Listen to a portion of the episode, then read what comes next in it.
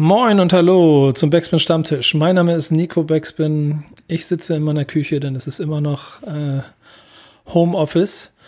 Und Kevin hat immer noch nicht seine Wäsche zusammengelegt. Ich weiß gar nicht, ob man das in dem Bildausschnitt, den Martin immer zusammenschneidet, überhaupt sieht. Aber äh, du hast auf jeden Fall auf der einen Seite, was die Pflanzen angeht, ein bisschen verändert. Du hast auch eine CD aufgestellt, wie ich sehe. Ja, ich hoffe, die hallo erstmal. Die steht, die steht da ganz bewusst. Moin. Aber ähm, ja, ich habe ich, ich hab mir gerade so in den letzten fünf Minuten vor der Aufnahme habe ich mir so gedacht, ach ja, scheiße, wir machen das ja auch jetzt äh, mit Video. Schon zum dritten, vierten Mal, ich habe keine Ahnung. Ja, Aber ja. ähm, ich dachte, vielleicht ändere ich mal ein bisschen was an mein Setup und dann habe ich gedacht, ich baue dir vielleicht jetzt jedes Mal, wenn wir äh, aufnehmen, so ein kleines Gadget ein und mal gucke und guck mal so, ob du es entdeckst überhaupt. Mhm, aber es ist sofort in, in, ins Auge gefallen, die sieben Todsünden. Äh, Shoutout, bitte schreibt äh, mir, wer diese CD käuflich erworben hat. Der kriegt von mir besonderen Respekt. Äh, bin ich sehr stolz drauf. Die Details dazu, worum es da geht, die äh, lassen wir mal äh, hier außen vor. Das ist noch eine Überraschung, das können wir irgendwann nochmal erzählen. Ich muss nebenbei an meinem Rechner noch mal ein bisschen die Sachen hier zumachen, fällt mir gerade auf, damit wir hier nicht, äh, äh, damit wir hier nicht in Chaos kommen. Ähm, aber wir haben ja ähm, in dem ersten Stammtisch von vor, von, von, von vor anderthalb Wochen, glaube ich, vor zwei Wochen war das, so ein bisschen, hab ich habe ich hier großspürig angekündigt, dass wir das ab jetzt viel häufiger machen wollten. Ähm, dann hast du dir überlegt, oh nee, der nervt, äh, jetzt will er das auch noch so oft machen. Da, ähm, ich will nicht ins Detail gehen, aber hast du dir gedacht, nimmst du dir mal eine Auszeit, ne? Oder, Ich habe eine kleine Auszeit genommen. Ähm, wobei ich glaube, wir sind immer noch ganz gut dabei. Also wir eine Folge pro Woche haben wir jetzt gerade dafür, dass wir mal ab Ja. dass wir uns mal wochenlang nicht geblickt haben lassen mit der Ansage, wir kommen alle 14 Tage, sind wir schon ganz schön sportlich gerade.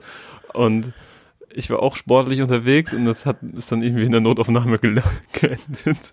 Und dann Ja, äh, ist krass. ist nichts Schlimmes passiert, aber ähm, ich war da ein bisschen krank geschrieben und habe mir hab ein bisschen Ruhe gehabt. Deswegen habe ich auch gar nicht so viel, ehrlich gesagt, von Rap letzte Woche mitbekommen. Ich glaube, ist immer noch genug, was ich so aufschnappe, aber ähm, ich habe jetzt nicht eine Woche lang Rap gearbeitet, sagen wir mal so. Darfst auch nicht vergessen, Ostern war auch, und ich finde, das hat auch ein bisschen dazu geführt, das hat man letzte Woche gemerkt, dass es am Ende auch nicht ganz so viel gravierende Neuigkeiten gibt, außer das, was ähm, so über Social Media Kanäle direkt ausgetragen werden kann. Da gibt es halt schon auch noch eine Menge Kram, aber ich, ich, ich persönlich, das kann ich gleich am Anfang mal sagen, ähm, finde nicht, dass man bestimmte Sachen auch noch so breit treten muss, wie es vielleicht auch manche andere YouTube-Plattformen machen. Ne? Ich folge denen auch fleißig, aber wenn ich mir angucke, was da teilweise aus den, den gemacht wird, wie, wie, wie so Dispute ausgeschlachtet werden und so, das es geht mir ein bisschen zu weit weg vom Kern, um den es mir eigentlich immer geht. Äh, ja. Ist ein bisschen ich, anstrengend. Ich möchte auch ehrlich gesagt, möchte ich mich hier mit dir nicht über Oliver Pocher unterhalten müssen. Das, Oh, das können ja, dann andere ey. vielleicht noch besser, wenn er, also ich, da hat sich ja auch in der Sachlage einfach seit 15 Jahren oder so nichts geändert. So, nee, Joke das der ist ganz interessant. Nee, genau, das ist, äh, das ist ganz interessant, dass sich da auch neue Spieler mit ins Boot bringen, wie sie damit umgehen und so. Und das Schema dahinter ist halt immer gleichbleibend. Und ich glaube, das ist auch das, was mich so ein kleines bisschen ermüdet, warum ich auf bestimmte Dinge auch einfach nicht so reagieren will. So, das ist so, das ist so anstrengend.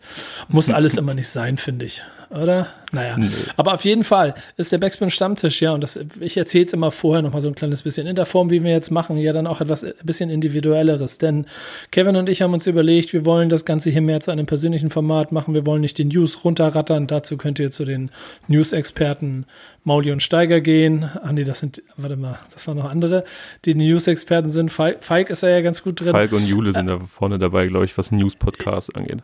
Ja, genau. Sollen sie auch gerne machen. Ist auch gut so.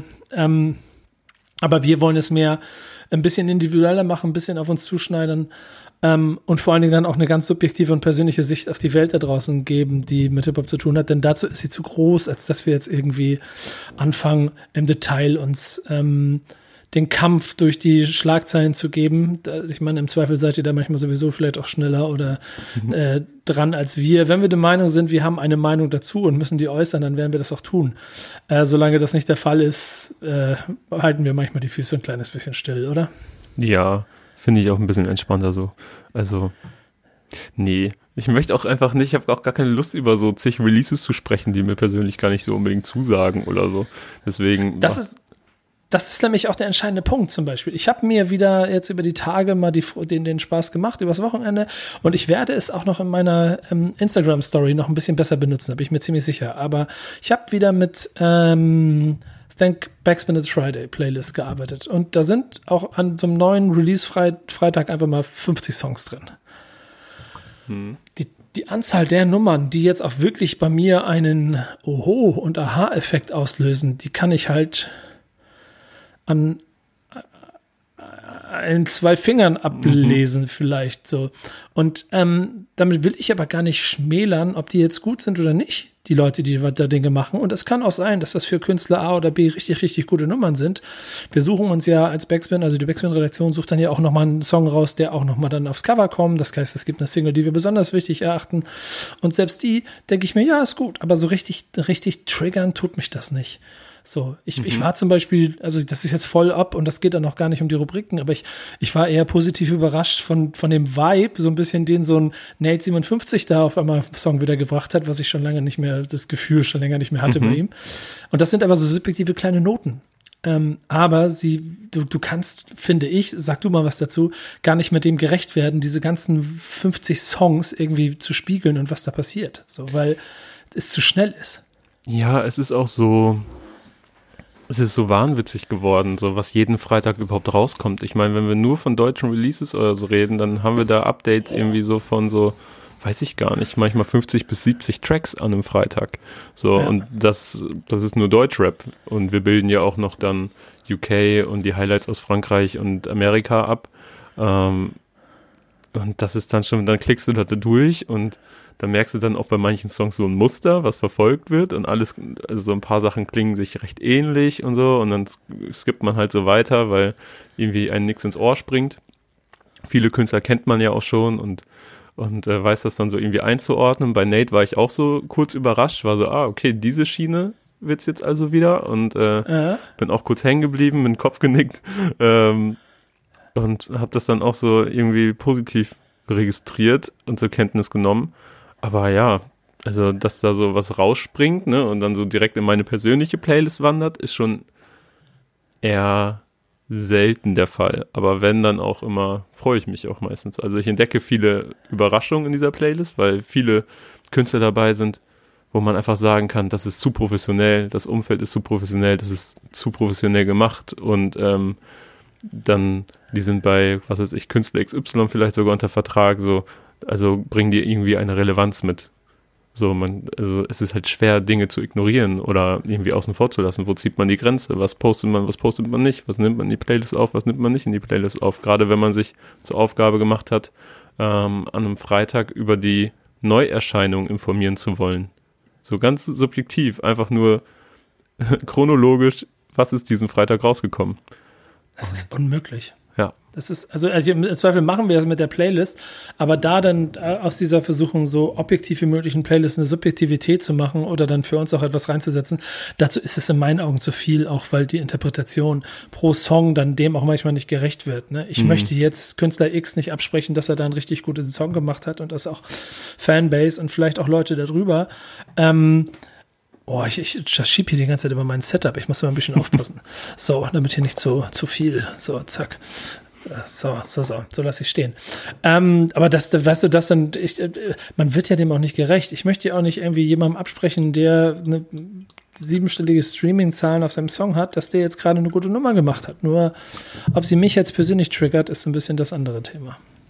Und äh, ich, ich ertappe mich gerade auch so ein bisschen sogar dabei, und das liegt auch ein bisschen an Projekten, da reden wir aber sicherlich drüber, dass ich fast so ein ein bisschen nostalgischer werde, so, so mich ein bisschen fast wieder zurückbesinne auf bestimmte Dinge. Das, ich kann nicht mal genau besprechen, erklären, woran das liegt. Das hat auch nichts mit rückwärtsgewandt oder mit, ich habe, ich finde die alle Kacke zu tun. Nein, ich bin nach wie vor offen. Das sieht man ja auch heute in der Sendung nachher noch mm. für neue Sachen. Aber irgendwas.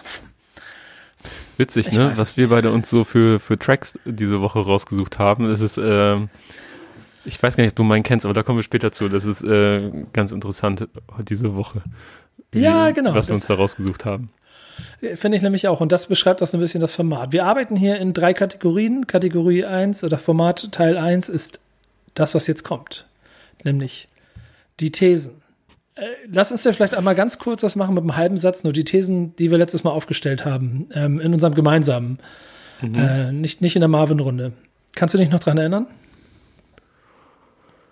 Ähm, ja, ich, ich glaube, ich hatte eine These, die ich direkt einen Tag später bereut habe. Was hast du gemacht? Und zwar habe ich gesagt, dass wir im, im Herbst so viele Releases und Konzerte haben werden wie nie zuvor. Und bei den Releases bleibe ich auch dabei, aber ehrlich gesagt glaube ich, also man sollte einfach gar keine Hypothesen oder Theorien oder irgendwelche Voraussagungen machen, was, äh, was Corona angeht. Ich möchte auch gar nicht großartig über Corona sprechen. Irgendwie, ich finde, das ist ein Thema, mit dem man genug bombardiert wird. Da muss man es nicht noch in seinen Unterhaltungsformaten irgendwie haben. Aber ähm, ich glaube, da kann man einfach keine guten Vorhersagen mehr machen. So, weil ich glaube, ehrlich gesagt, 2021 sehen wir gar kein Konzert mehr. Mittlerweile. 2020 Aber, meinst du? Genau, sorry. 20, erst 2021 wieder. Ja, ich habe schon härteste Theorien ja. darüber gehört, ob selbst 2021 es mit Konzerten schwierig wird. Noch anders als Sportveranstaltung, weil es noch wieder ein anderes Environment ist. Ähm, aber meine These war ähnlich äh, fragil, würde ich sagen, weil ich habe ja, ich habe ja quasi darauf gehofft, dass der Corona-Stillstand dafür sorgt, dass man auf diesen Hanau-Song Bist du wach mehr äh, Schein und mehr, mehr, mehr, dass der mehr Pull kriegt, einfach und mehr Leute sich damit beschäftigen. Dem war, muss man leider sagen, nicht so. Also ich, ich, ich finde es gut, also nach wie vor, ich finde es sehr gut, dass es den gibt und mhm. ich finde auch ähm, die Idee dahinter gut. Ich glaube, in der Umsetzung, in der Machung, in der Mach, Machart und dann vielleicht auch in ein paar Details hätte man vielleicht ein paar andere Dinge, Dinge anders machen müssen, wie zum Beispiel einfach eine Catchy, Catchphrase, also eine Hook, die greift, ähm, damit die Leute, also ich meine, Radiano hatte sowas, will ich jetzt nicht nachlegen, weil ähm, ne? Auch so ein anderes Thema. Aber ähm, also das fehlte dem Ganzen wieder und damit ist es dann leider, es ist, ich glaube, es ist zur Kenntnis genommen worden. Aber in der Breite, wie ich es mir gewünscht hätte, gesellschaftlich ähm, ist es nicht angekommen. Und das finde ich dann doch sehr traurig und sehr schade. Woran machst du das fest? Ja, das ist nicht, also sagen wir so, so ein Format hätte es theoretisch auch in die Tagesschau schaffen können. Ja. Und, ähm, die haben ja sogar, da, die haben den Song sogar angekündigt. Also die haben ja sogar gesagt, dass es diesen Song geben wird. Das war auf jeden Fall in der Instagram-Berichterstattung der Tagesschau. Ja, aber ich kann mich jetzt nicht daran erinnern, dass es einen großen medialen Tagesschau-Einschlag hatte. Also insofern, nee. ich meine, wahrscheinlich auch in Anführungsstrichen dank Corona, aber so oder so schwierig und hat, hat einfach nicht funktioniert. Mhm, und ich habe das auch so wahrgenommen, dass in meiner Bubble sozusagen der Song ein, zwei mhm. Tage lang thematisiert wurde und dann war auch schnell wieder Ruhe. Ja, und das ist irgendwie schade, da wirklich. Ähm, Nichtsdestotrotz haben wir uns vorgenommen, jede Woche neue Thesen aufzustellen. Und ich kann euch schon mal sagen, also ich möchte euch da auf jeden Fall mit einbeziehen. Nachdem ich es bei der ersten Folge nicht hingekriegt habe, werden wir es jetzt bei der zweiten Folge aber auf jeden Fall machen, euch direkt mit einbinden in die Diskussion darüber. Ähm, und es ist nicht einfach, diese Thesen zu finden und aufzustellen, weil man auch länger drüber nachdenken muss. Wir haben, wir haben in unserer WhatsApp-Gruppe zu, zu, dieser, zu diesem Format heute sehr lange verzweifelt darüber gesprochen. Schönen Dank und lieben Gruß an dieser Stelle nochmal an Simon und Noak, die beide sehr, sehr gute Arbeit wieder geleistet haben und sehr viel äh, wieder in der Recherche und auch in der Vorbereitung für den Stammtisch mit unterstützt haben und sogar auch sehr fleißig sich Thesen mit überlegt haben. Und ein bisschen aus dem, ähm, also es ist ein ähnlicher Gedankengang, den wir da hatten. Ich, ich fange heute mal an, da kommt meine mhm. These her. Denn, ähm, kurze Einleitung, wir haben Künstlerbiografien im Rap schon einige gehabt ähm, immer wieder hat es stattgefunden. Ich habe das Gefühl, im Moment ist eine riesengroße Flut und Fluktuation. Massiv will die zweite Biografie schreiben. Ich glaube, Schwester Eva schreibt da noch dran. Ähm, oh Gott, wer denn noch alles? Äh, Rata hatte mal eine geschrieben. Ich muss jetzt selber mal ganz kurz in die Recherche gucken, damit ich keinen Fehler mache. Ich will keine falschen Namen sagen. Manuelsen, äh, Nura. Nura. Genau, Nura ja. hat auch das in so einem Instagram-Post angekündigt, dass sie viele Lügen aufdecken wird. Ich bin gespannt, auf jeden Fall. Das klang alles sehr dramatisch. Ja, das ist doch wahrscheinlich auch, da ist ein bisschen Sixten-Wäsche, die da gewaschen werden muss, mhm. wahrscheinlich. Gehe ich fest von aus. So oder so äh, kommt aber meine These dazu. Denn es ist sehr viel und man darf auch nicht vergessen, dass Künstler ähm, auch natürlich Reichweiten stark sind, dass sie groß sind, dass sie große Streaming-Zahlen haben. Trotzdem meine These ist, eine richtig gute Künstlerbiografie, also wenn sie richtig gut ist, interessiert mehr Leute als einfach nur die Fans. Und ich glaube, im Deutschrap gibt es davon allerhöchstens eine ganz kleine Handvoll. Mhm. Was sagst du? Also ich muss sagen, dass mich die meisten Biografien von, ich nehme jetzt mal deutsche Rap-Künstler, ähm, die so in den letzten Jahren erschienen sind, einfach null gejuckt haben. Also ich habe mich dafür nicht interessiert, weil was, was soll mir ein, soll mir jemand, der, oder nee, anders.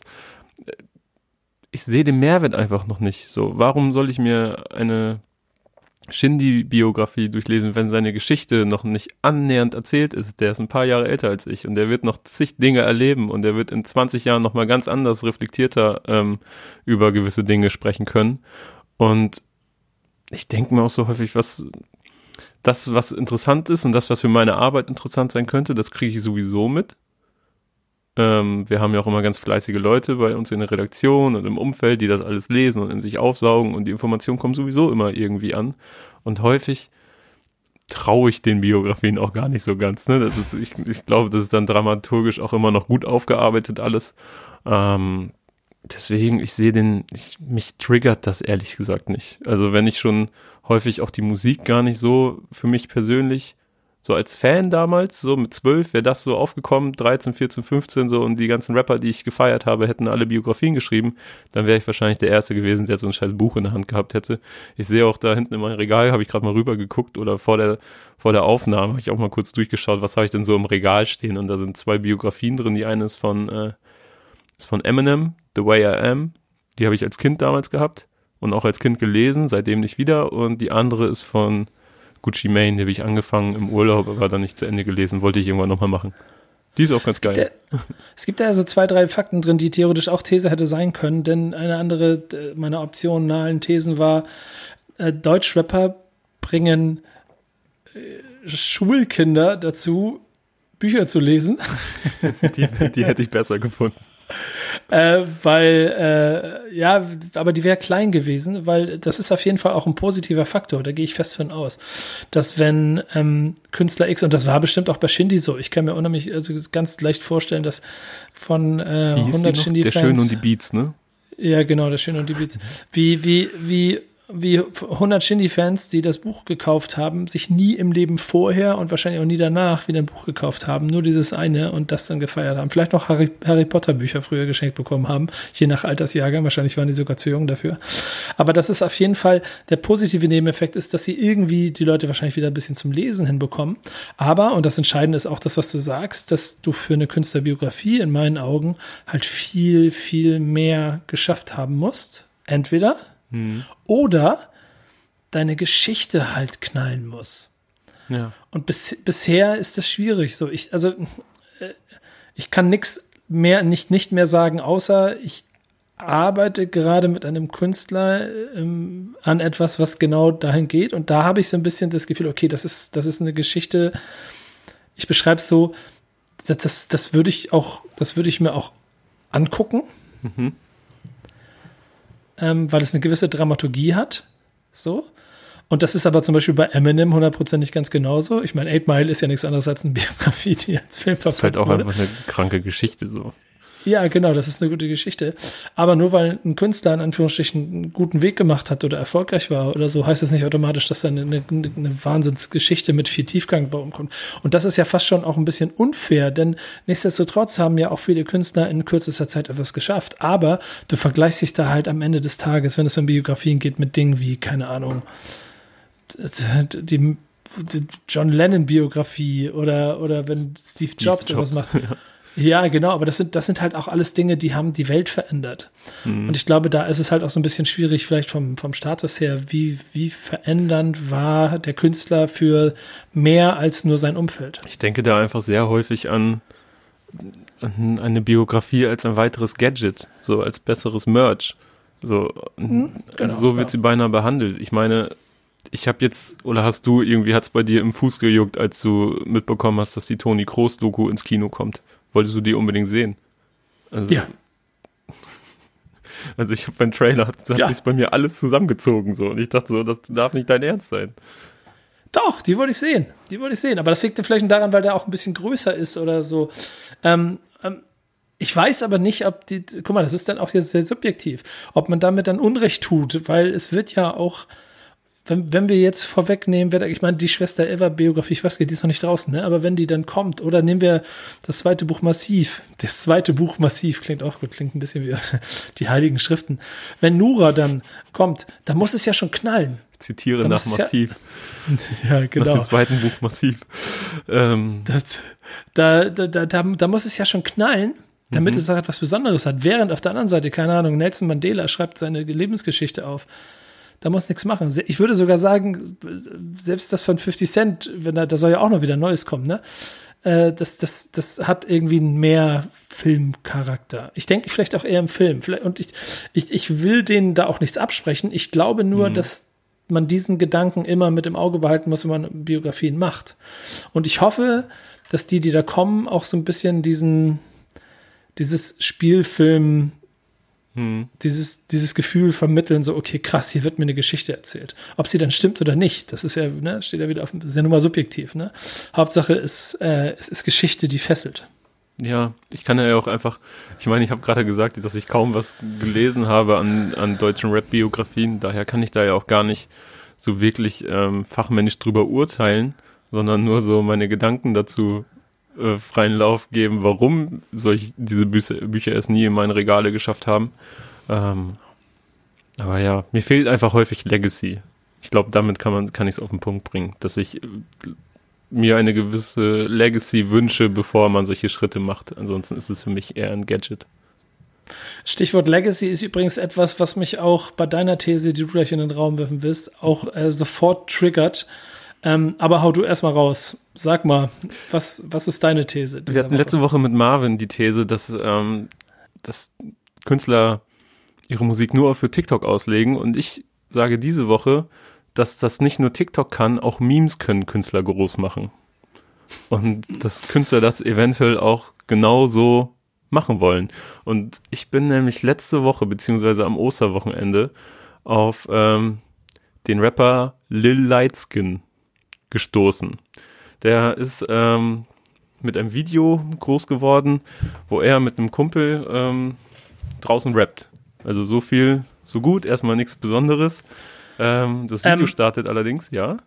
Genau, er fängt an damit, dass er von einer Kletterwand fällt. Oder? Genau, er ist an so einer Kletterwand, an so einer Boulderwand und er fällt runter und er sagt so scheiß drauf, stay safe und zeigt so, ein, wie er so sein, sein Handgelenkschutz anhat. So, und dann fängt er auf einmal an zu rappen und es ist wirklich, ich habe irgendwo gelesen, es klingt wie Mickey Mouse und es stimmt einfach. Also diese Stimme ist extrem hoch, extrem crazy, klingt wirklich wie so von die Synchronstimme von so einem Comic-Character und ähm, er rappt über Köftespieße.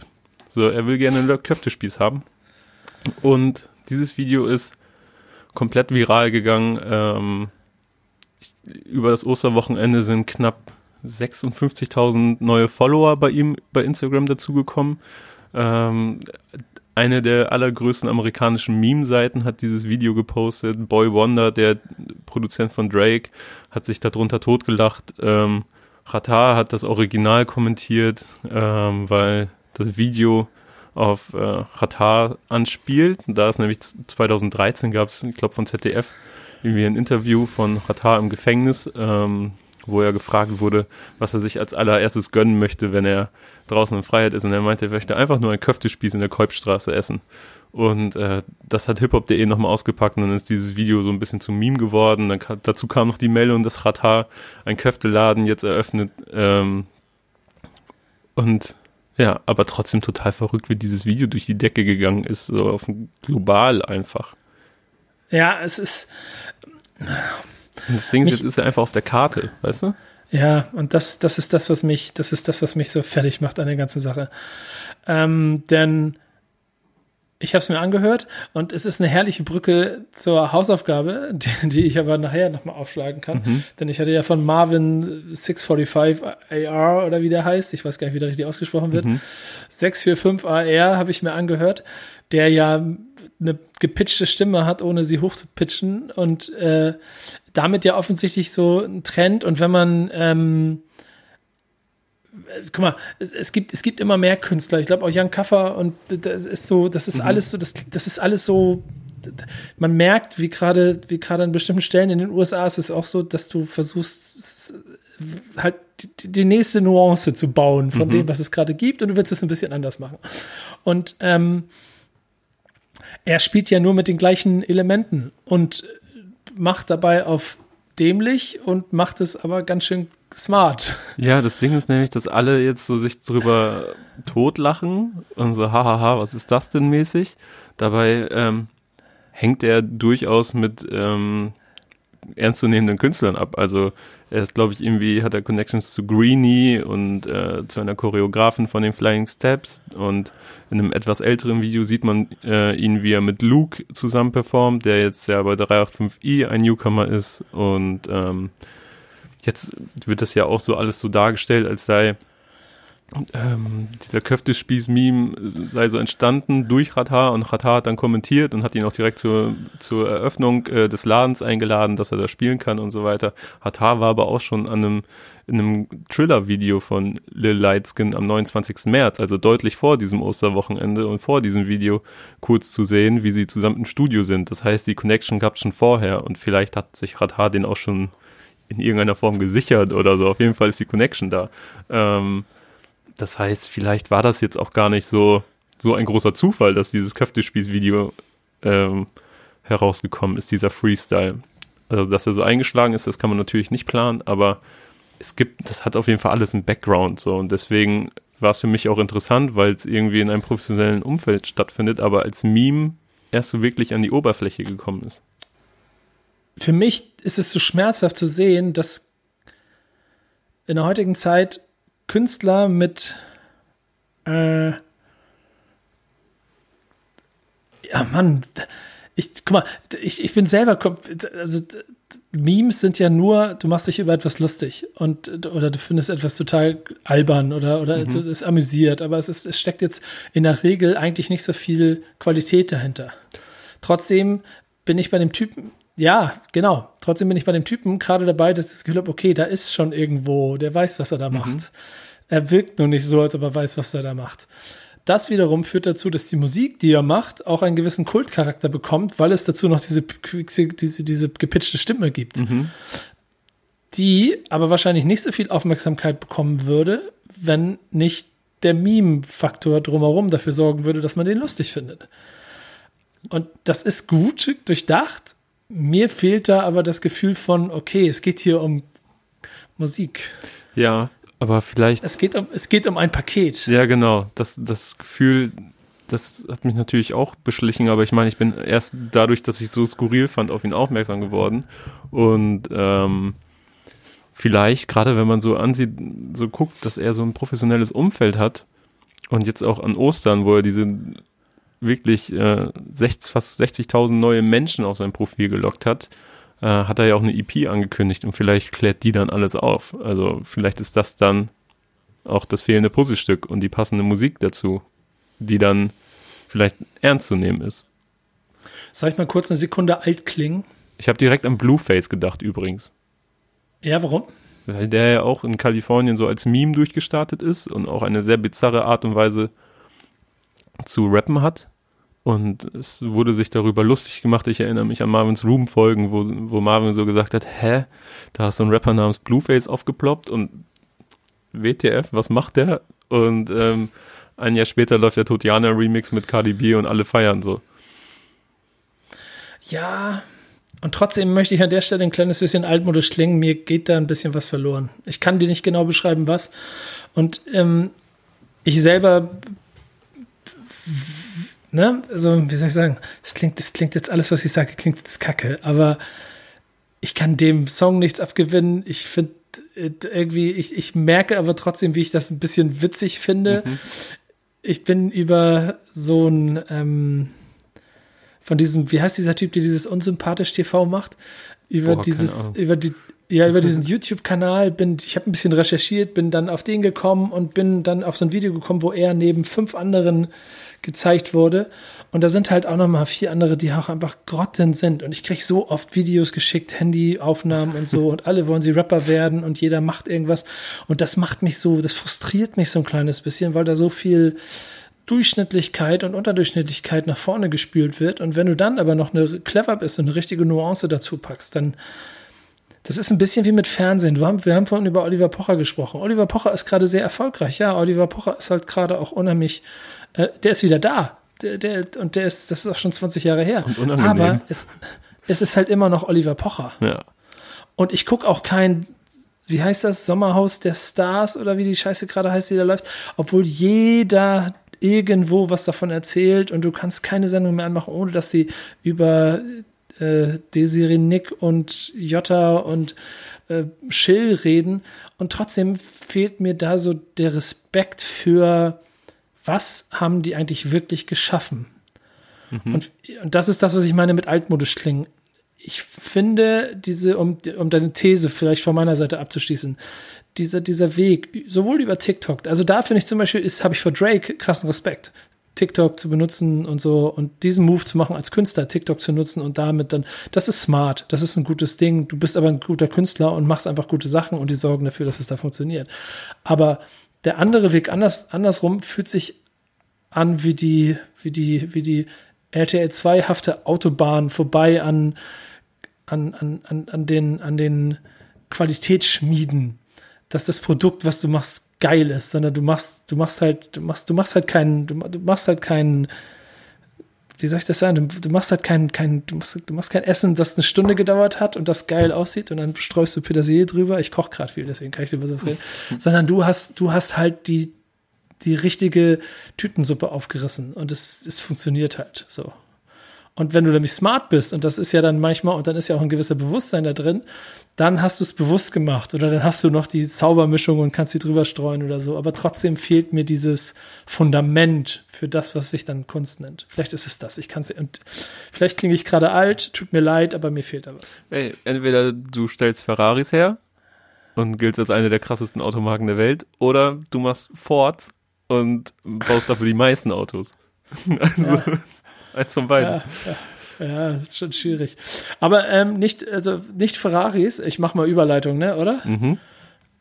Pass mal auf, dann sind es nämlich nicht Ferraris, sondern äh, es ist äh, der Porsche, der sicherlich eines der wichtigsten Themen in den News ist, über die wir heute reden.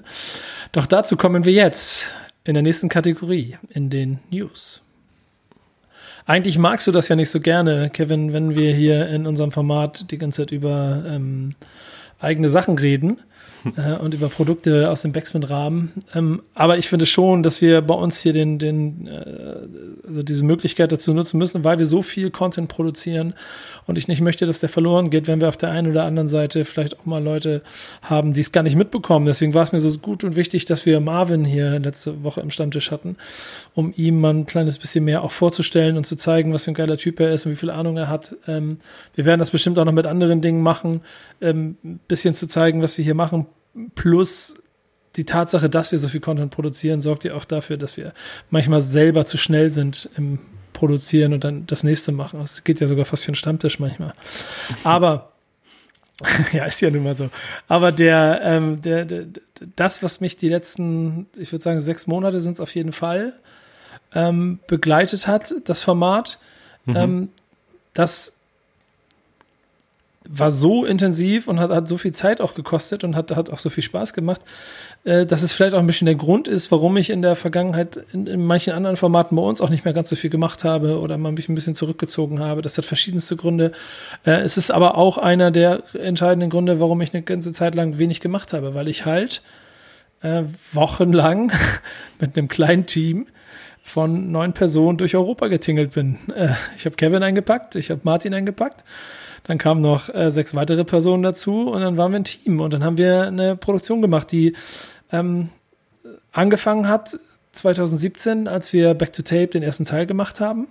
Äh, da war es eine Deutschland-Tour, da habe ich, da habe ich äh, äh, Hip-Hop-Veteranen und, und Menschen, die mir erzählen können, was diese Kultur und was der Begriff Hip-Hop für ihr Leben bedeutet hat und was, was er daraus gemacht hat. Äh, das konnten wir in Deutschland die Geschichte erzählen und es war irgendwie klar und logisch, dass wir ähm, wenn wir es einmal in Deutschland gemacht haben, einen Schritt weitergehen müssen. Und es war mein großer Wunsch, nach diesem ersten Teil, der unheimlich erfolgreich war, damit nach Europa zu gehen. Und das machst du nicht einfach so. Äh, das ist, das ist groß, das ist umfangreich, das ist ein unheimlicher Produktionsaufwand. Da brauchst du auch einen Partner für, sonst kriegst du das gar nicht hin. Bleibe ich bei. Ähm, wir haben mit Porsche einen Partner, die unheimlich viel Vertrauen in uns haben, die sehr viel Lust darauf haben, mit uns Dinge zu machen und vor allen Dingen Back to Tape zu machen. Und deswegen sind wir, ich glaube im November war es, Oktober, Oktober, November Oktober. letzten Jahres, war, Oktober war es, sind wir losgefahren und sind äh, durch sechs Städte in Europa gefahren und sind in Barcelona gewesen, wir sind in Paris gewesen, in London gewesen, in Amsterdam, Kopenhagen und Berlin. Und wir haben Menschen getroffen. Wir haben Menschen getroffen, die Hip-Hop sind. Und das ist so ein entscheidender Punkt für mich gerade, denn die, die, die Arbeit, wenn ich 20 Jahre lang meine, meine Sachen mache, die führen natürlich dazu, dass ich irgendwann auch vielleicht einen gewissen Verdruss habe oder dass ich viele Dinge schon oft gesehen habe, dass sich Dinge wiederholen. Und vielleicht ist es für jeden im Leben auch einfach wichtig, sich ab und zu mal wieder darauf zu besinnen, warum mache ich das Ganze eigentlich gar nicht? Was ist eigentlich der Sinn der ganzen Sache? Und dann soll es nicht um eine romantische Verklärung gehen, sondern auch so ein kleines bisschen um einen Kern. Denn ich weiß ganz genau, wenn ich mich mit Leuten auch aus deiner Generation, aus der jungen Generation darüber unterhalten würde, dann ist dieses Bild von Hip-Hop mit dem Graffiti-Sprüher an der Wand und da, da breakt einer in der Mitte und dann rappt einer und ein DJ ist da und so. Das ist so Romantik, die angestaubt ist und die Leuten auch gerne übel aufstößt und worüber sie sich lustig machen. Ich habe aber auf der ersten Tour gemerkt, dass es gar nicht darum geht. Das ist nur ein, ein gewisses ähm, ein, ein, ein, ein, ein, eine Basis, quasi ein, ein, Spielfeld gewesen, auf dem das alles angefangen hat, wo sie alle sich für sich den Weg gefunden haben. Die tatsächliche Essenz daraus ist aber, dass es ein Mindset ist. Und das ist etwas, und das geht dann ja bis ins Gesellschaftliche, bis ins Politische, das nicht so viel mit, äh, mit, mit, mit, mit, mit, mit Geld oder mit, mit, mit, mit Status zu tun hat, sondern eigentlich viel mehr mit, mit einer eigenen Verwirklichung.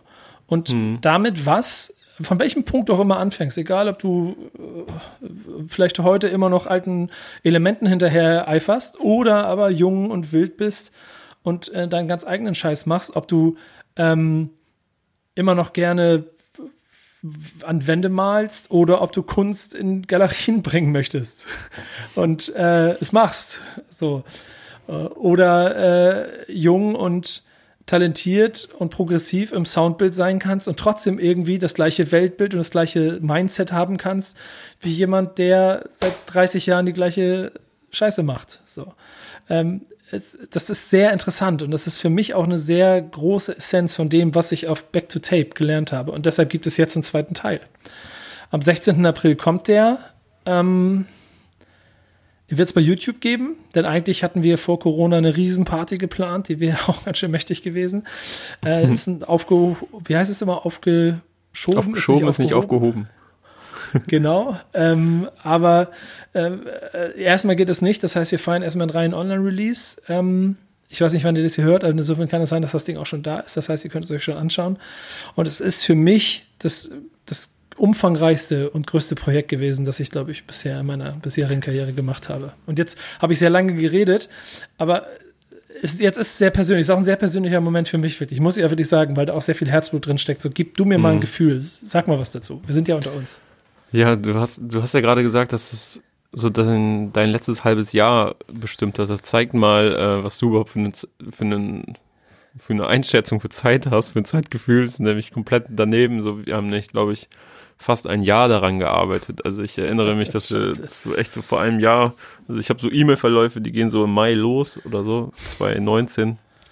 ähm, wo wir dann schon angefangen haben, so Gäste rauszusuchen, mögliche Gäste, mögliche Locations oder Städte und so weiter. Und ähm, das war echt ganz schön viel Arbeit von, von dieser Tour im Oktober und November mal ganz abgesehen. Das war ja, das war ja ein Höllenritt, den wir da teilweise ähm, auf uns genommen haben, aber es war zu jeder Zeit einfach lustig, lohnenswert und intensiv. Und das, was du da gerade beschrieben hast, ist etwas, was mich schon sehr lange mm, oder was mich lange Zeit gestört hat, äh, dass dieses Verständnis von Leuten eben nicht so präsent war, dass dass Leute aus der Szene, wenn man sie so nennen möchte, diese Hip-Hop-Szene, wenn es sie überhaupt noch gibt, wahrscheinlich ist sie eher aufgesplittet in sechs Unterszenen oder so, aber ähm, dass so, ich sag mal, Leute von der alten Schule, ähm, äh, Jüngeren, den Young Guns, vielleicht auch hier und da mal Werte absprechen, obwohl sie selber für sich das Verständnis haben, Hip-Hop to the bone zu sein, aber vielleicht nicht mit einer Kanne und einer Boombox unterm Arm aufgewachsen sind, sondern einfach mit einem Verständnis und irgendwie eine, einer Identität, die zu ganz, ganz großen Teilen aus Hip-Hop besteht und einer Selbstwahrnehmung, die zu großen Teilen aus Hip-Hop besteht und Dingen, die man irgendwie Werten, die man durch Hip-Hop oder Rap äh, gelernt hat. Ähm, das kann man einem nicht absprechen, das kann man einem nicht nehmen. Und deswegen ist man nicht weniger Hip-Hop als andere Menschen. Und das ist etwas, was ähm, dieser Gedanke ist auch in mir auf jeden Fall, als wir da durch Europa getingelt sind und all diese Menschen getroffen haben, krass gewachsen. So, weil jeder, man, man hat sich mit jeder, jedem unserer Gäste getroffen, ähm, egal auf welcher Sprache, egal in welchem Ort wir waren, egal wo wir sie getroffen haben, es war direkt so ein, so ein Grundvibe da, der stimmte, weil man wusste, wofür man das gerade macht, wofür gerade diese Arbeit ist, wofür dieses Interview ist, wofür ähm, diese Doku oder dieser Film ist, je nachdem, wie man es nennen möchte. Und weil eigentlich alle, allen Leuten, denen wir von dieser Idee erzählt haben, waren direkt so, ja, cool, lass machen. Und, es ist ähm, das Faszinierende daran, wirklich, weil es ist, das muss man ja beschreiben, das ist ja alles veröffentlicht, das heißt, wir wissen, wer dabei ist. Egal, ob du dich mit Falsalama in Barcelona triffst, die alle äh, an die 40 sind, die ähm, ich habe sie ein bisschen Wu-Tang Clan von Spanien genannt. Vielleicht ist das äh, auch ein Tick zu über, äh, über zu groß gemacht. Aber so bei MOP würde ich sagen. Ja, genau. Aber also ein Gefühl davon, mhm. dass da auf jeden Fall Legenden, die seit 30, 20, 30 Jahren da sind und ihren Scheiß machen und dafür immer noch respektiert werden und immer noch in der gleichen Hut hängen ähm, und wahrscheinlich auch nicht so groß und erfolgreich geworden sind, wie es wahrscheinlich manch anderer wäre. Das ist auch ein sehr wichtiger Punkt bei dem ganzen Projekt. Es geht nicht darum, die größten und krassesten zu finden. Es geht nicht darum, dass sie alle so geile Megastars sind, sondern es geht darum, Typen zu finden. Und sich mit denen darüber zu unterhalten, war genauso krass spannend und, und, und wichtig für dieses ganze Projekt, wie, keine Ahnung, mit Edson Sabayo, dem Begründer vom Putter Store in, in den Niederlanden, Sneaker, Shops, und DJ ist er auch. Aber das Mindset, das er hat und die, mhm. die Geschichte, die er da hat, wie, wie er erklärt, wie alles, was er macht, irgendwie Hip-Hop ist. Falk redet immer von seinem Hip-Hop-Brot, so. Das ist, das ist die, das ist diese kleine, leicht zu belächelnde Variante davon. Aber bei Edson ist es genauso. Der redet eigentlich auch von seinem Hip-Hop-Brot. Weil jeder, jeder Schritt, den er in seinem Business macht, hat, ist Hip-Hop. 100 Prozent. Und dann Nicolas Couturier in Paris zu sehen, der, der, der Art-Dealer ist, der als Graffiti-Writer irgendwo im Süden von Frankreich angefangen hat und dann irgendwann in Paris gelandet ist und gesagt hat, so, ich sorge jetzt dafür, dass, äh, Graffiti in die Pariser Galerien kommt und dass mhm. diese ganzen verfickten reichen Pariser Gefälligst jetzt diese Scheiße kaufen. Und äh, den Leuten da, da, dafür nimmt er Lithografie, nimmt ein anderes, ein anderes Stilmittel, um es auf ein nächstes Level zu heben. Oder aber selbst auch in Deutschland. Wir haben, wir haben Josi Miller getroffen, wir haben Miri getroffen, um auch einfach zu zeigen, dass es, äh, egal von welchem Stellenwert und wo du herkommst, das Mindset ist da und es ist komplett, im Kern, natürlich hast du vielleicht andere Ansichtspunkte oder du hast einen anderen Weg gemacht und du hast einen anderen Anspruch an dich. Aber die Idee dahinter, sie ist überall relativ gleich. Die Sprache ist die gleiche, die wir sprechen. Mhm. Und das war für mich krass wichtig und ich, ich werde diese auch, auch nicht aufhören, diese Geschichte zu erzählen. So, das, das ist fest, felsenfest verankert jetzt gerade, denn es hat mich noch wieder angefixt. Es, Ey, also, also ich meine, wir saßen in Berlin. Ich habe über mein Handy den Beat von King of Rap laufen lassen, spontan, und Savage hat auf der Treppe in dem er damals gerappt hat, dieses, äh, das, das, Video gedreht hat, hat er auf diesem Beat gerappt. So, du hast Adlibs gemacht. Ja. Zu diesem Moment, da war ich dabei einfach. Schon lustig. Ja, das ist auch für mich einer der, der, einer der ergreifendsten Momente einer ganzen Geschichte. Ich, ich habe den hundertmal interviewt, ich habe mit dem tausend Sachen gemacht. Wir kennen uns seit 20 Jahren. Und trotzdem habe ich da in der Sekunde so ein ganz kleines wieder Hip-Hop Fangefühl gehabt und gesagt, ja Mann, Alter, das ist irgendwie ist es geil. Aber das habe ich auch genauso gehabt, als ich mit Epic Zero auf einmal im Chip Shop in London in Brixton gestanden habe und er mir äh, Geschichten erzählt hat davon, dass hier Leute einfach Rap-Größen aus der ganzen Welt immer noch mal auf dem Drink hier in diesen kleinen verranzten Laden in Brixton kommen. Und spontane Cypher starten auch, ne? Und eine kleine Cypher starten vor 30 Leuten. Und das ist, da geht's nicht um, da geht's nicht um, um das da draußen, da geht es nur um das, was im Herzen steckt und so.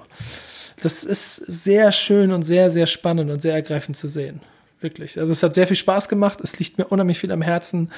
Wir haben Leute wie Pete Philly vergessen, ein wahnsinnig spannender Künstler aus, aus, aus den Niederlanden, der einen harten Schicksalsschlag in seinem Leben hatte. Holländische Kanye West in meinen Augen auch. Ja, ja, ja, ja, gut, kann man sagen. Aber sehr, sehr starken, äh, also sehr stark zurückgekommen ist in seinem Leben. Und mhm. auch das 100% auf das zurückführt, was eben diese Kultur oder irgendwie dieses, diese Idee von, wie mache ich Kunst oder wie führe ich jetzt mein Leben oder wie, wie bin ich gekleidet, wo, wo gehöre ich dazu? Äh, das hat ihn da durchgetragen. So. Und wenn du dann, keine Ahnung, Mikkel Rosemann von den Flying Steps hier in Berlin siehst, die haben einfach eine scheiß Academy für Breakdance gemacht und wir saßen da und haben original von 10 bis 30 Jahren irgendwelchen wild zusammengewürfelten Menschen dabei mhm. zugeguckt, wie sie den Six-Step gelernt haben.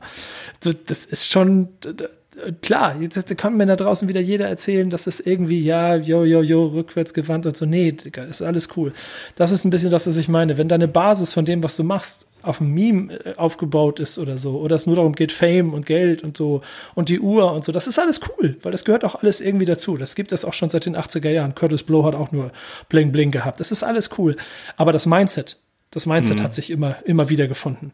Und solange das da ist, das dieses bisschen Real Recognize Real, kannst du, auch das klingt abgedroschen, aber ist es mir persönlich sehr, sehr wichtig. Dieses Gefühl gibt dir so eine Basis dafür, dass du weißt, okay, der gehört auf die richtige Seite. Und deswegen gehen bestimmte Dinge auch nicht. Deswegen kann auch kein, du kannst keinen rechten Rap machen. Du kannst nicht irgendwie fremdenfeindlich sein innerhalb dieser Kultur. Denn wir haben Menschen aus verschiedensten Ethien, verschiedensten Ländern, verschiedensten, auch, ich würde sagen, auch Klassenstufen mhm. getroffen und es war vollkommen egal. Und ja, wir sind in einem Porsche da mal reingefahren. Und das hat jetzt aber nichts dazu geführt, dass alle gesagt haben, oh, ha, es kommt immer mal, es wird auch hier wieder ein paar doofe Kommentare geben, die sagen, ja, Porsche, das ist aber kredibil. Nee, Leute, darum geht's dann gar nicht. Äh, Porsche hat an der Stelle, und das ist der Punkt, das ist der entscheidende Punkt mhm. dabei, irgendwo gesehen und verstanden, dass die Geschichte, die man da erzählen kann und dass die Geschichte, die erzählt wird, dass die mehr ist. Und dass es auch nicht darum geht, sich mit Superstars zu schmücken. Denn diese ganze, glaubt mir, diese ganze Liste, die ist nicht auch zusammengestellt, was Kevin äh, und sein ganzes Redaktionsteam auch an Gästen zusammengesammelt hat. Das ist nicht zusammengestellt, weil es nur darum ging, jetzt hier einen nach Superstar nach dem anderen zusammenzuholen, sondern wir wollten Typen, die geile Geschichten erzählen können. Und das war viel, viel wichtiger. Und jemanden wie die da an der Seite zu haben, die bereit sind, diesen Weg nach dem ersten Teil auch in den zweiten Teil zu gehen. So, das ist unheimlich viel wert und da bin ich auch wirklich sehr dankbar für.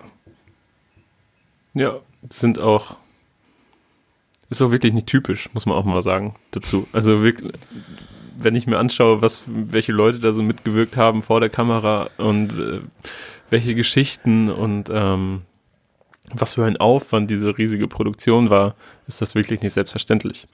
Und ähm, wenn wir am Ende dafür so einen 90-minütigen Film haben, ey, geil ich hoffe, ihr habt sehr viel Spaß daran. Ich habe jetzt sehr lange darüber gesprochen. Ich, ähm, es war mir mal wichtig, das einmal zu erzählen, auch um es ein bisschen einordnen zu können. Und das führt vielleicht auch ein kleines bisschen dazu, dass im Moment äh, und vielleicht auch in Zukunft das ein oder andere Gespräch XY zum Release oder zum gerade anlaufenden ähm, ganz heißen Thema, das es in der Deutschrap-Szene gibt, vielleicht ab und zu mal ein bisschen an mir vorbeigeht. Ich habe ein großes Team, ich habe sehr viele starke Leute um mich rum, die ganz viele Dinge machen können. Aber für mich war es gerade sehr, sehr wichtig, diese Geschichte zu erzählen. Und ich habe gemerkt, dass sie noch nicht zu Ende erzählt ist. Das heißt. Ich habe auch ein ganz süßes Foto von uns beiden und Martin vom Eiffelturm auf meinem Handy gefunden, vor ein paar Tagen. Ja. Wie, wie, strahlende, wie strahlende Gesichter. Ja, vielleicht, vielleicht äh, haue ich das zur Feier des Tages am Premierentag raus. ist schon vorbereitet. Du, nimm, nimm, du, nimm du das mal am Eiffelturm, das ist gut. Denn ich habe nämlich schon was vorbereitet. Ich habe noch, ich habe, es gibt zwei schöne Fotos, die wir gemacht haben. Ich zeig dir das ganz kurz hier direkt in die Kamera. Ich, oh, ich bin gespannt. Live League. Ja, genau, ist auch nicht. Bei mir ist es das hier. Warte mal, ich zeig da, siehst du das? Ja. Süß. Das ist, das ist vor der Sacré-Cœur. Ja. Das war nach Drehschluss und drei strahlende Gesichter fertig, äh, weil das alles nicht ganz ohne war, aber Freut euch drauf. 16. April. Wenn das hier draußen ist und wenn ihr es gehört habt, dann wird ihr vielleicht das jetzt auch gerade gleich sehen können oder so. Guckt es euch an. Es ist mir ein Herzensprojekt und ähm, deswegen wollte ich jetzt hier auch den Rahmen nutzen und einfach mal, ich gucke mal nach, 20 Minuten darüber zu labern. Seht es mir nach. Äh, es gibt wichtigere Dinge für euch vielleicht, äh, aber das Haftbefehl sein Album schon wieder verschoben hat, äh, äh, ja. Mano. Haken, Haken hinter. Ähm, ja, ey, da kann man auch gar nicht so viel zu sagen. Einfach so, Nee. einfach, einfach zur Kenntnis nehmen. Okay, dann Ja. im Juni. Ja. Bisschen schade, aber pass Dinge passieren. Ich finde ja zum Beispiel, um noch dann doch noch eine News mit aufzunehmen, die ich aber noch, da brauchen wir gar nicht mehr so lange zu machen, aber die ich noch ganz interessant fand, war, hast du das Video gesehen von dieser äh, äh, Ansprache? Meinst du die Osteransprache von Shindy und dem Oberbürgermeister Jürgen Kessing? Und weißt du, was das geilste Gold Bild wert. Ich liebe das. das Geilste ist dieses erste Bild. Weil der Bürgermeister sitzt da so, ist doch schön gut, und dann kommt dieser Schwenk, oder da kommt einmal das Schnittbild auf Shindy und er sitzt da so wie so, Wie so ein Schluck Wasser in der Kurve wieder. genau. Äh, Ich weiß nicht, ob er gerade eventuell noch hart gechillt war, ob, ob, äh, vielleicht. Ich musste Äh, auch aber- lachen, aber auch. Ich musste einfach Ja. lachen. Die Situationskomik ist halt herrlich und wie auch der, wie auch äh, Jürgen Kessing sagt, dass Shindy ihn in seine heiligen Hallen eingeladen habe und so, in dieses Studio. Und äh, Aber, aber weißt du Großartig. was?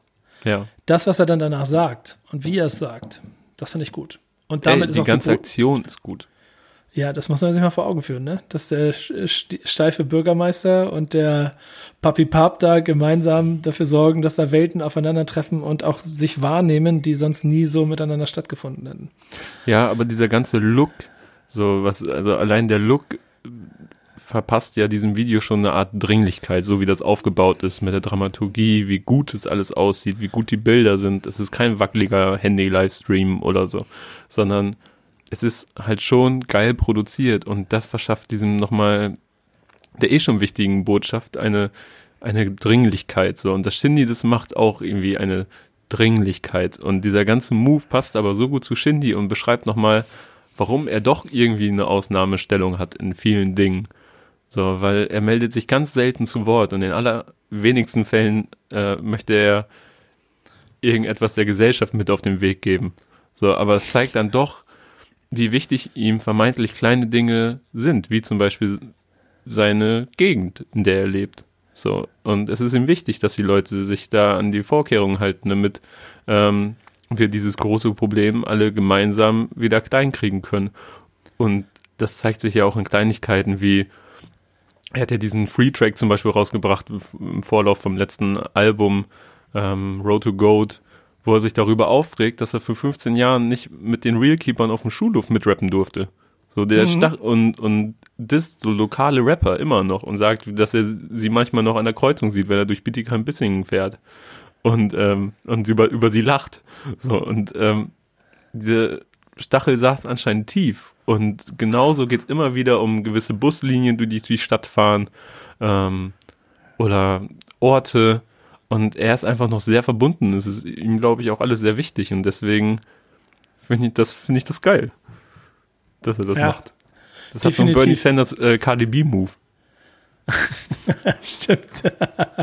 Schön gesehen. Ja, aber gucken. Äh, obwohl der Kollege auf jeden Fall nicht Bernie Sanders Niveau hat, das muss man leider sagen.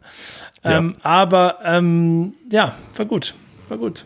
Ich, ich, ich, war, ich war beeindruckt. Das hat mir, hat mir gut gefallen. Ähm, ich glaube, Politiker wird er nicht, aber wenn er auf diese Art und Weise seine, seine Soll Reichweite nutzt, nee, wenn er aber seine Reichweite nutzt, dann ist das schon ein ganz guter Ansatz. Genau, gutes Beispiel dafür, wie man ähm, gewissenhaft und cool. Ich glaube, viele Rapper haben auch einfach Angst davor, uncool zu sein, wenn sie mal sowas machen. Ähm, Mhm. Das war ein sehr gutes Beispiel dafür, wie man, äh, wie man sein cooles Image wahren kann und, äh, und nutzen kann. Ja, doch, muss ich wirklich sagen. Wir haben ähm, auch noch Songs, glaube ich, ne? Mhm, Ich wir haben glaub, zwei Songs, kein Album, wir haben beide jeweils einen Song mitgebracht diese Woche. Als Release, der besonders spannend war. Willst du mal anfangen? Ja, ähm, kurze Geschichte. Äh, mein Song heißt Oh La La oder Uh La La von Run the Jewels, ist auf dem kommenden Album Run the Jewels 4. Ich glaube, es gibt noch kein Release-Date dafür. Ähm, von LP und Killer Mike, so heißen die beiden Protagonisten, die Run the Jewels bilden. Das ist ein Duo, ähm, ist den meisten wahrscheinlich irgendwie schon geläufig, wurde mal gehört, ist eine Duo, die es, glaube ich, seit 2013 gibt. Die haben ähm, drei Platten draußen, immer selbst betitelt, einfach noch eine Zahl hinten dran gehangen. Ähm, und ist vor allen Dingen in Kritikerkreisen sehr beliebt, äh, haben unter anderem für einen Grammy nominiert, andere für ein paar andere Preise nominiert und gewonnen. Nie die größten Charterfolge, aber und ist mir ehrlich gesagt auch nie besonders gut reingegangen. Ich wusste immer, dass es da ist und dass es abgefeiert wird, so gerade in meiner Blase, aber ich konnte nie großartig was damit anfangen. Ähm, jetzt ist aber diese neue Single rausgekommen, äh, basiert auf einem Gangster-Sample von 94, also so real wie es eben nur geht. Und ähm, ey. Ach, das zeichnet die aber auch so ein bisschen aus, oder? Ja, voll. So, die dicken ja auch sowas und die mögen sowas ja. sehr gerne. Aber es ist mir nie so gut reingegangen. Aber das äh, hat mir, fand ich richtig, richtig geil. Und ich hab's aufgeschnappt. Ähm, ich bin großer Fan der Serie Ozark, wo gerade die dritte Staffel rausgekommen ist. Und da gibt es einen Charakter, ähm, der, oder beziehungsweise die ist eine, ist eine junge Frau, die ähm, in der Serie, wenn sie mal Musik hört, immer so äh, 90er Golden Era äh, Hip-Hop hört. Und das hat sie auch gehört und es lief im Abspann. Und ich war so, hä, das kenne ich nicht. Und ich fand es richtig, richtig gut, aber es hat auch irgendwie einen modernen Touch. Ähm, hab's dann shazamt. so, mhm. so richtig, äh, ich weiß nicht, wann ich das letzte Mal die Shazam-App benutzt habe, aber äh, dann ist Run the Jewels rausgekommen. Und ich dachte eigentlich jetzt irgendwo bei ODB oder so verortet. Aber nö, war Run the Jewels und das ist mega geil. Deswegen gönnt's euch mehr, gibt's da gar nicht zu erzählen. Ich habe es noch nicht gehört. Ich freue mich drauf. Ich oh, das wird dir gefallen. Ja? ja? Ich bin so, was die Musik angeht, in den letzten äh, Wochen auch aufgrund des Produkt Projektes vor allen Dingen, aber auch so ein bisschen im Hintertreffen immer gewesen und habe nicht ganz so viel mitgekriegt und äh, bin dann einfach auch manchmal in Playlisten äh, versackt und habe dann so Rap Caviar äh, auf Spotify immer rauf und runter gehört eigentlich. Boah, das kann ich ja und gar nicht. Ja, das ich eigentlich auch nicht. Weil, ich muss auch ehrlich gestehen, diese Playlisten haben manchmal den Effekt, weil natürlich auch Politik dahinter steckt, dass, es, dass die Songs durchgedrückt werden sollen und platziert sind, dass es mich hart nervt. Mhm. Und gerade sieht die aber so aus, dass ganz oben äh, Tussie Slides steht äh, von, von Drake. Der geht, äh, den mag ich sogar. Der, der ist im Ohr drin. Mhm. Nein, ich habe noch kein TikTok-Video gemacht und nein, ich werde ja, Ich kann mir machen. richtig gut vorstellen, wie da die Füße von links nach rechts sliden, wenn morgens das Omelett gemacht wird. Bei ja, in, definitiv. Ja, genau. Bei dir zu Hause. Ja, genau. Aber Song Nummer zwei ist bei mir hängen geblieben. Und ich muss ehrlicherweise gestehen, von einem Künstler, den ich so noch nicht wirklich viel auf dem Sender hatte und ich auch nicht weiß, ob ich den vorher vielleicht auch mal gehört habe oder geil fand. Ähm, Annalie Shopper. Mhm. ähm, du weißt bestimmt mehr über ihn als ich. Ich habe mich so ein bisschen reingelesen noch von der, von der, vom Karriereweg ähm, mit, mit dem Titel Walk Him Down weil er einfach der zweite Song auf dieser Rap Caviars Liste ist und das Ding ist einfach so eingängig und da ist das, was ich nämlich eben meinte. Manchmal verliert mich diese Playlist, weil sie mich nervt, weil mir das gerade ist die genauso aufgedrückt, dass ich merke, die ersten sechs, sieben Songs sind alle geil. Ich mhm. hatte das mal vor, vor ein paar Jahren mal auch so, da bin ich auch so hängen geblieben und habe daraus meine eigene Playlist gebaut und im Moment ist es wieder so. Das ist einfach für mich Musik, die gut tut. Vielleicht liegt es auch am Stress oder an dem, was so in 100.000 Projekten sein. Eine schön leichte Nummer, die einfach Spaß macht zuzuhören, ohne dass ich jetzt äh, über Künstler und alles drumherum äh, so viel weiß und auch, also ich habe gelesen, seine Mutter ist seine Managerin und er ist jung und er macht seit 2018 Mucke und so. Und äh, ja, genau. Und äh, hat mit Roddy Rich dann Feature-Gast, der ja schon auf jeden Fall dafür sorgt, dass man ihn mitkriegt. Mhm. Äh, aber auch schon beachtliche monatliche Streaming-Zahlen äh, und so. Das ist schon alles da. Das ist krass. Und trotzdem nicht wirklich viele Songs. Ich habe da ein bisschen weiter gehört, nicht wirklich viele Songs, die bei mir hängen bleiben. Aber diese Nummer, die finde ich geil. Da, da habe ich Spaß dran. So. Und sie tut mir nicht so weh wie die Hausaufgaben, die ich dann von Marvin zum Beispiel kriege.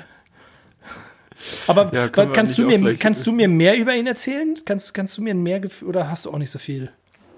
Ich habe, ähm, also ich kenne den Namen und der ist, taucht hier und da bei mir auch auf in Playlisten oder so, aber ich habe mich ehrlich gesagt nie näher mit ihm beschäftigt, mit NLE Chopper. Ist interessant. Ich glaube. Das ist auch also, so ein Ding, was durch Spotify bei mir äh, Einzug gehalten hat, dass ich äh, mich weniger mit den Künstlern, die ich höre, auseinandersetze. Ja, gefährlich. Ich, ich fühle voll, was du meinst, aber es ist gefährlich. Äh, ich bin sehr auch sehr dankbar über die, über die kleinen Informationen, die mir die Redaktion dafür das zusammengesammelt hat.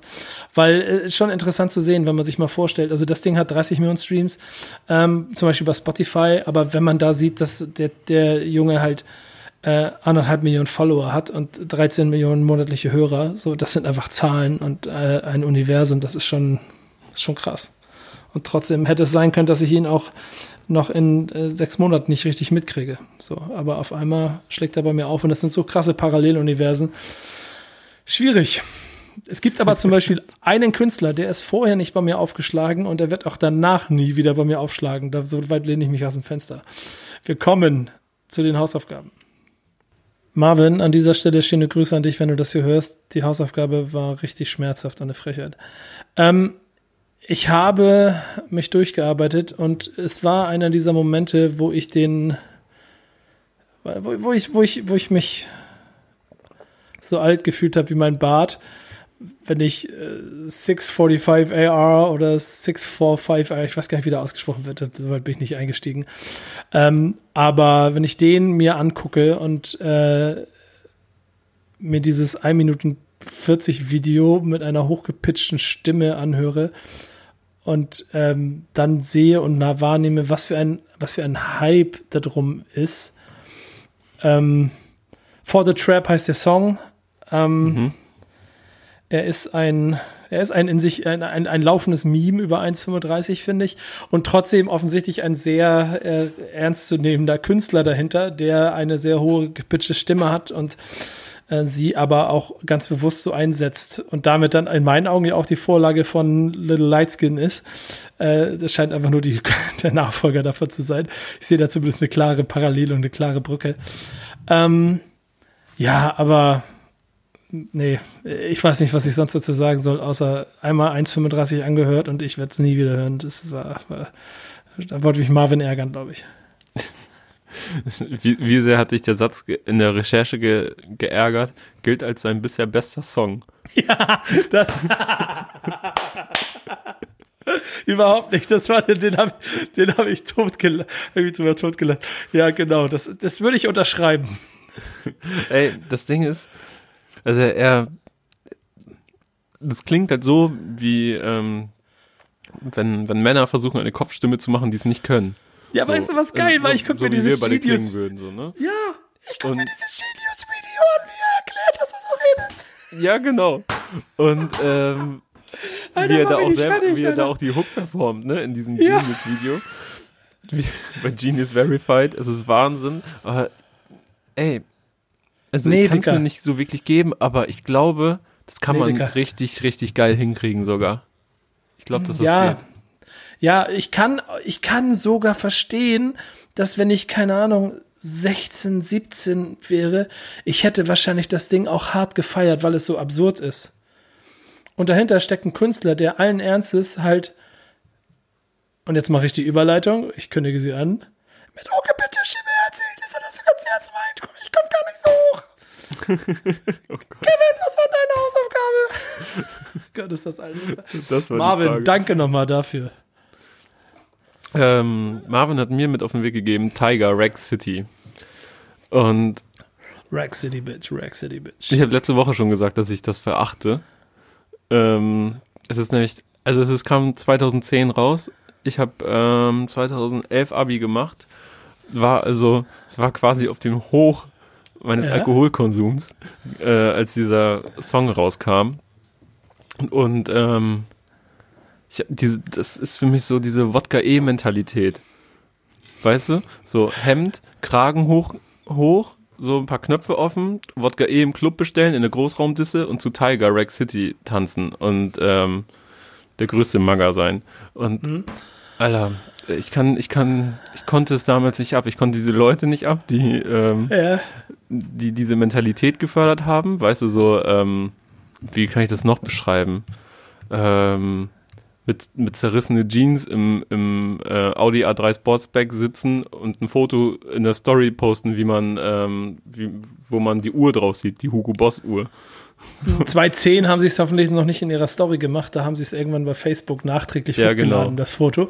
Aber schon, schon, der Song ist aber schon, äh, der, also die Hook bleibt hängen, das muss man einfach mal sagen. Ja, die Hook bleibt hängen, aber ich, ich verbinde irgendwie mit der Hook wahrscheinlich auch zu Unrecht. So, nee, aber, ich gebe dir recht. Ich, ich fühle voll, was du meinst. Ich habe okay, genau solche Songs in genau meiner so Zeit. Eine, genau, ich verbinde damit so eine gewisse Mentalität. So wie ja, damals, genau. als bei ähm, Fuck Bitches Get Money von Shindy alle in diesen roten Sneakern rumgelaufen sind mit Lederjacke. Da ja, wusste ich auch die, und, und der Frisur nach hinten, da wusste ich auch direkt so, okay, zwei Meter Abstand. So, das ist nicht mein, also ähm, ist nicht mein Ding. Aber diese auch diese DJ Mustard Sachen sind sowieso Songs, die die mir nicht so gut reingehen. Seien Fun Fact. Die Fun amerikanischen Dings oder die sorry oder die deutschen Pendants wie zum Beispiel Sex ohne Grund, diese Party-Songs, die auch nach Party klingen, das ist meist nicht mein mein Film. Ich wusste nicht, dass der Beat von ihm ist und ich mache den an, ich gucke mir das Video an und höre More Than a Beat. Und ich dachte mir, okay, krass. der der Producer Drop, ich habe den ich habe gedacht, den den den habe ich das, ich war mir nicht bewusst, dass er den damals auch schon benutzt hat. Und da muss er dann einer der ersten gewesen sein, die damit, ähm, die, die damit schon gearbeitet haben, oder? Gibt es ja auch so, dass er seit zehn Jahren das Gleiche macht, gefühlt? Ja, aber seit also zehn ich meine, Jahren. Das ist ja auch sein, sein, sein Stil so, aber. Seit zehn Jahren funktioniert's. DJ Premier macht seit 30 Jahren das Gleiche. Ähm, das, das gehört wahrscheinlich dazu. Ja, das stimmt. Es ist ich übrigens ganz. Wie der Puls hochging, wo ich gerade mich über Tiger aufgeregt habe. Tiger ist wirklich etwas, das geht mir null rein. Und auch in den, in den Videos, da geht es nämlich auch immer um die gleiche Scheiße, womit ich das auch assoziiere. Wenn ich so Aber laufen, Mädels Ja, genau. und so, so das stumpfe Partylife, so wie sich, wie man sich das aus Männersicht vorzustellen hat. Aber das ist ja auch total logisch. Äh, ich meine, darfst ja nicht vergessen, Tiger ist auch so ein Kandidat, der auf äh, Bravo Black Hits äh, 8 bis 25 wahrscheinlich durchgehend irgendwo vertreten Black war. Hits auch irgendeinem ganz Song. schwieriger Begriff, ne? Also, aber Ja. das fasst es, umfasst es sehr gut. So, Ja. so am Freitag äh, eine Großraumdisse, wie heißt das, Black Friday oder so. Und dann Oh. spielt, äh, dann legt DJ Funky Fritz auf und äh, macht, macht, äh, macht den Großraum heute voll. Wirklich.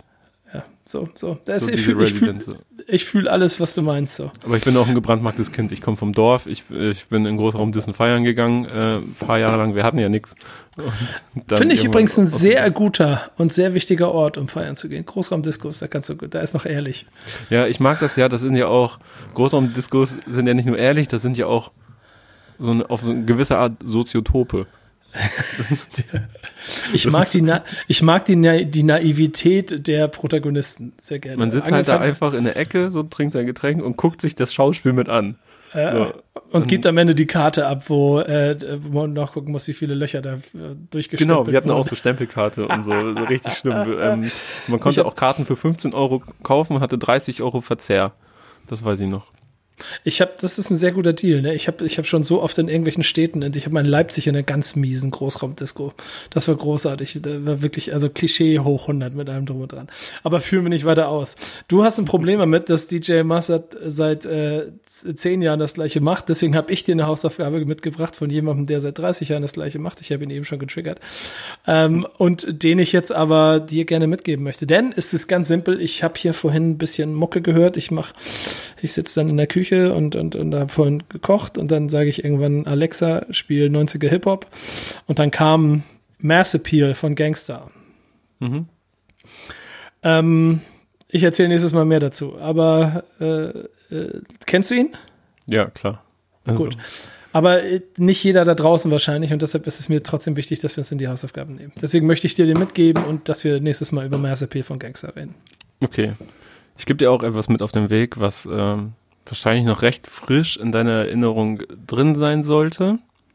Hat, was mich aber auch dennoch überrascht hat, als ich es mir vor ein paar Tagen nochmal angeguckt habe. Ich gebe dir mit äh, Keiner von den Gloomy Boys. Okay, krass. Ja, da habe ich, da, ups, da hab ich sogar Bock drauf. Meine Flasche hier beinahe umgefallen. Da habe ich sogar Bock drauf. Machen wir, nehmen wir mit. Ähm, hoffentlich nächste Woche. Mal gucken, wie es passt. Aber wir arbeiten dran. Ich bin zu Hause. Ja, toll, toll, toll. Hab Zeit. Ja, auch dieses Mal war es auch schwierig. Eigentlich wollten wir Montagvormittag aufnehmen. Aber da war Ostern. Leute, es war mir eine Freude. Guckt back to tape, schickt uns euer Feedback und vor allen Dingen, äh, wir werden es diesmal wirklich versuchen, ähm, diskutiert mit uns über die Thesen. Ihr habt sie gehört.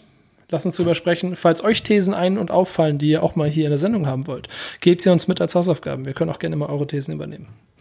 Kevin, legt die Wäsche zusammen da hinten, ne? Stell eine neue CD auf und bis nächste Woche. Macht's gut. Ciao. Tschüss.